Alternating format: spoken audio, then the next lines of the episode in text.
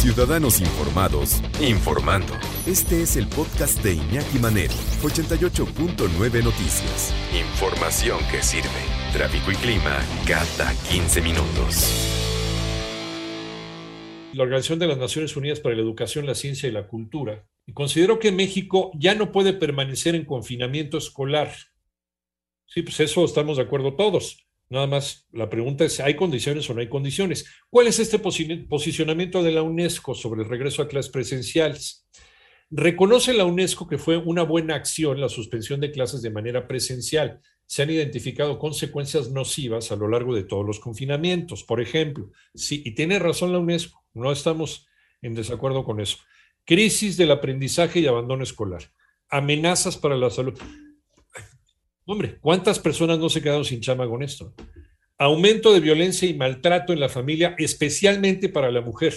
Eh, decía, decía la UNESCO que fue una buena acción la suspensión de clases de manera presencial, pero se han identificado consecuencias nocivas, como por ejemplo crisis del aprendizaje, abandono escolar.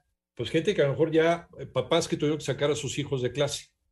O niños que se salieron, ¿eh? De clase, ah, pues sí, los papás están muy, muy ocupados este, trabajando en sus cosas o cada quien en su computadora, o tuvieron que salir de manera presencial y los niños no están pelando la clase a distancia. Se quedan solos en casa y no están pelando la clase. Eso también es una realidad. O algunos que tuvieron que dejar de estudiar para ponerse a trabajar con, con papá y con mamá, porque ya la economía de pandemia pues, no da para más. Amenazas para la salud, amenazas para la salud de, en el asunto presencial también y, en el asunto remoto, pues para la salud mental.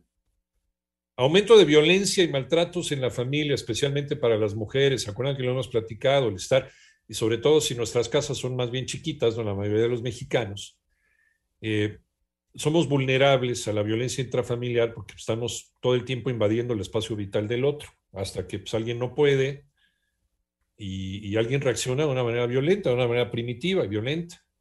Por eso el autocontrol debe ser la, palabra clave, ¿no? El, ir a terapia o por lo menos, hay, muchos cursos de terapia, de terapia incluso hasta gratis, hay teléfonos, te dan terapia cuando ya no puedes más, o Saptel, por ejemplo.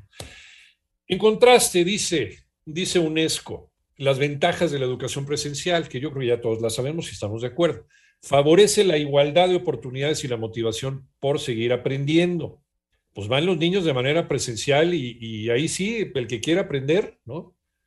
Ahí es una cuestión también personal. Salva vidas, dice la UNESCO. Promueve el vínculo social, que es importantísimo también a la nivel emocional. Ya lo hemos platicado, sobre todo entre los más chiquitos, que todavía no comprenden, todavía no entienden, necesitan esta interrelación con, con la gente de su edad. Brinda servicios para la salud y el bienestar integral de niñas, niños, adolescentes y jóvenes. Bueno, en países con realidades, en las escuelas como el nuestro, eso sí habría que ponerlo en duda. Amplía los espacios protegidos y seguros para la cohesión social también. En nuestro ámbito escolar, en donde no se garantiza mucho la seguridad de los niños o no se garantiza mucho la seguridad de las instalaciones, permite identificar a quienes necesitan más ayuda en el aprendizaje. Entonces los maestros saben con qué alumno hay que apretar más las tuercas sobre qué materia. Eso sí, solamente de manera presencial se pueden dar cuenta los maestros, aunque hay maestros que son muy buenos, que tienen experiencia ya en la clase de distancia y que pueden saber por las respuestas que dan los alumnos y los fuerza a hablar en línea. Y a ver, ¿dónde está Juanito? No, pues quién sabe, y Juanito a lo mejor ya se subió a su cama a dormir, ¿no? Pero hay maestros que están pendientes con todos. Por eso también es importante los grupos pequeños, no los grupos grandes a veces también por meter más niños en una escuela, pues queremos meter 60 y es el problemón y el broncón para el maestro y darle clase en línea a los 60. Con la finalidad, dice la UNESCO, hace recomendaciones a la Secretaría de Educación Pública. Y creo que vale la pena reflexionarlo, de contribuir a garantizar el derecho a la educación de niñas, niños, adolescentes y jóvenes y de fortalecer a las comunidades escolares y al sistema educativo a estos eh, días, a este, pues estamos a jueves, viernes, sábado, domingo y el lunes es, es el, día cero, el día de, a unos días que inicia el retorno a clase de manera presencial, pero visualizando las tareas organizativas y académicas que se van a presentar en los meses siguientes, pone a consideración UNESCO, la Secretaría de Educación Pública, algunas orientaciones, por ejemplo, trabajar con los aforos de asistencia recomendados.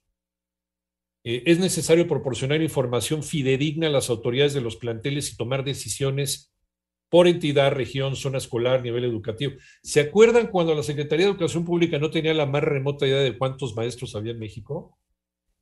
¿Y se acuerdan a quién se lo preguntaron? A, la maestra Albaster Gordilla, Gordillo. No sabía cuántos maestros había en México. Bueno. Sí, no, ahí se los dejo. Ahora sí sabemos, ahora sí tenemos información veraz. Promover de manera intensiva medidas concretas de higiene. Y aquí va a estar nuestro punto flaco, porque yo dudo que si hay escuelas, si hay escuelas en Ciudad de México que tienen problemas de infraestructura. Y se lo enseñaron a la jefa de gobierno capitalino, ¿eh? Saneamiento, seguridad, lavado de manos con agua y jabón, uso de gel desinfectante, el empleo correcto de mascarillas, preferiblemente, dice UNESCO, reusables y de tres capas la implementación de estrategias de seguridad para el uso de los baños, entre otras. Aquí, dice UNESCO, puede emplazarse una campaña informativa nacional. No, pues ya demasiado tarde. No, pues en la víspera, si no me digas, si para otras cosas tardan meses en hacer un, un promocional. No, hombre, todavía seguimos con Susana a distancia. Seguimos con la heroína esta que ya, bueno, ya, ya, ya está olvidada. Y ¿Se acuerdan incluso que se hicieron una especie como de Liga de la Justicia? Empezaron a sacar superhéroes de... No, ya, están en el olvido, ya Thanos ya los desapareció a todos. Qué bárbaro. No, y quiere, no, hacer una evaluación periódica de riesgos escolares, dice UNESCO, que considere la identificación de síntomas en el alumnado y ante la presencia de señales de contagio, efectuar pruebas que permitan... Mm, no, ya dijeron que pruebas no van a hacer. Sí, ante, el síntoma se le manda al niño a su casa, pero no se cierra la escuela. Se acabó. Que permitan localizar dónde existen los principales riesgos a mitigar. En este caso vale la pena afianzar, dice UNESCO, los apoyos entre autoridades locales, estatales y federales. Bueno, lo que no se ha hecho, ¿no? Sí, porque cada quien ha sido, aquí en México, con el manejo de la pandemia, sálvese quien pueda. Gobierno federal, cero a la izquierda. Gobierno de Ciudad de México ha hecho bien las cosas por el conteo y por los kioscos y demás. Gobierno de Jalisco, gobierno de Nuevo León, por lo menos para saber cómo andamos, ¿no? Pero, pero no. Acelerar e incrementar. Ah, pues es que eso cuesta dinero, hombre. Pues, ¿cómo crees? Hay otras cosas más importantes. Acelerar e incrementar la preparación del personal educativo y de las familias en materia de educación en situaciones de emergencia como protocolos de higiene, distanciamiento, ventilación, detección temprana de casos, asistencia socioemocional y actuación frente a los diversos escenarios posibles.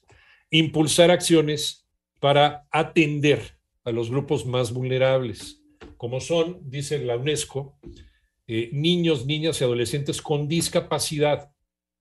De eso no se ha hablado, ¿o sí? De eso no ha hablado la maestra Delfina ¿Qué hay con los niños y niñas con discapacidad que son más vulnerables?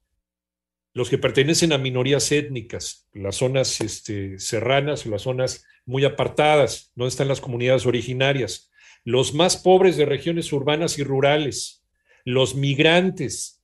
¿Qué va a pasar con los migrantes que quieren pasar a Estados Unidos si aquí se les ha dado asilo? A los haitianos, por ejemplo refugiados, solicitantes de asilo, los que habitan en zonas de conflicto, quienes han sufrido violencia o maltrato en el hogar. Son muchas variables. ¿A qué responderá esto el gobierno federal? Pues vamos a esperar a ver si es cierto.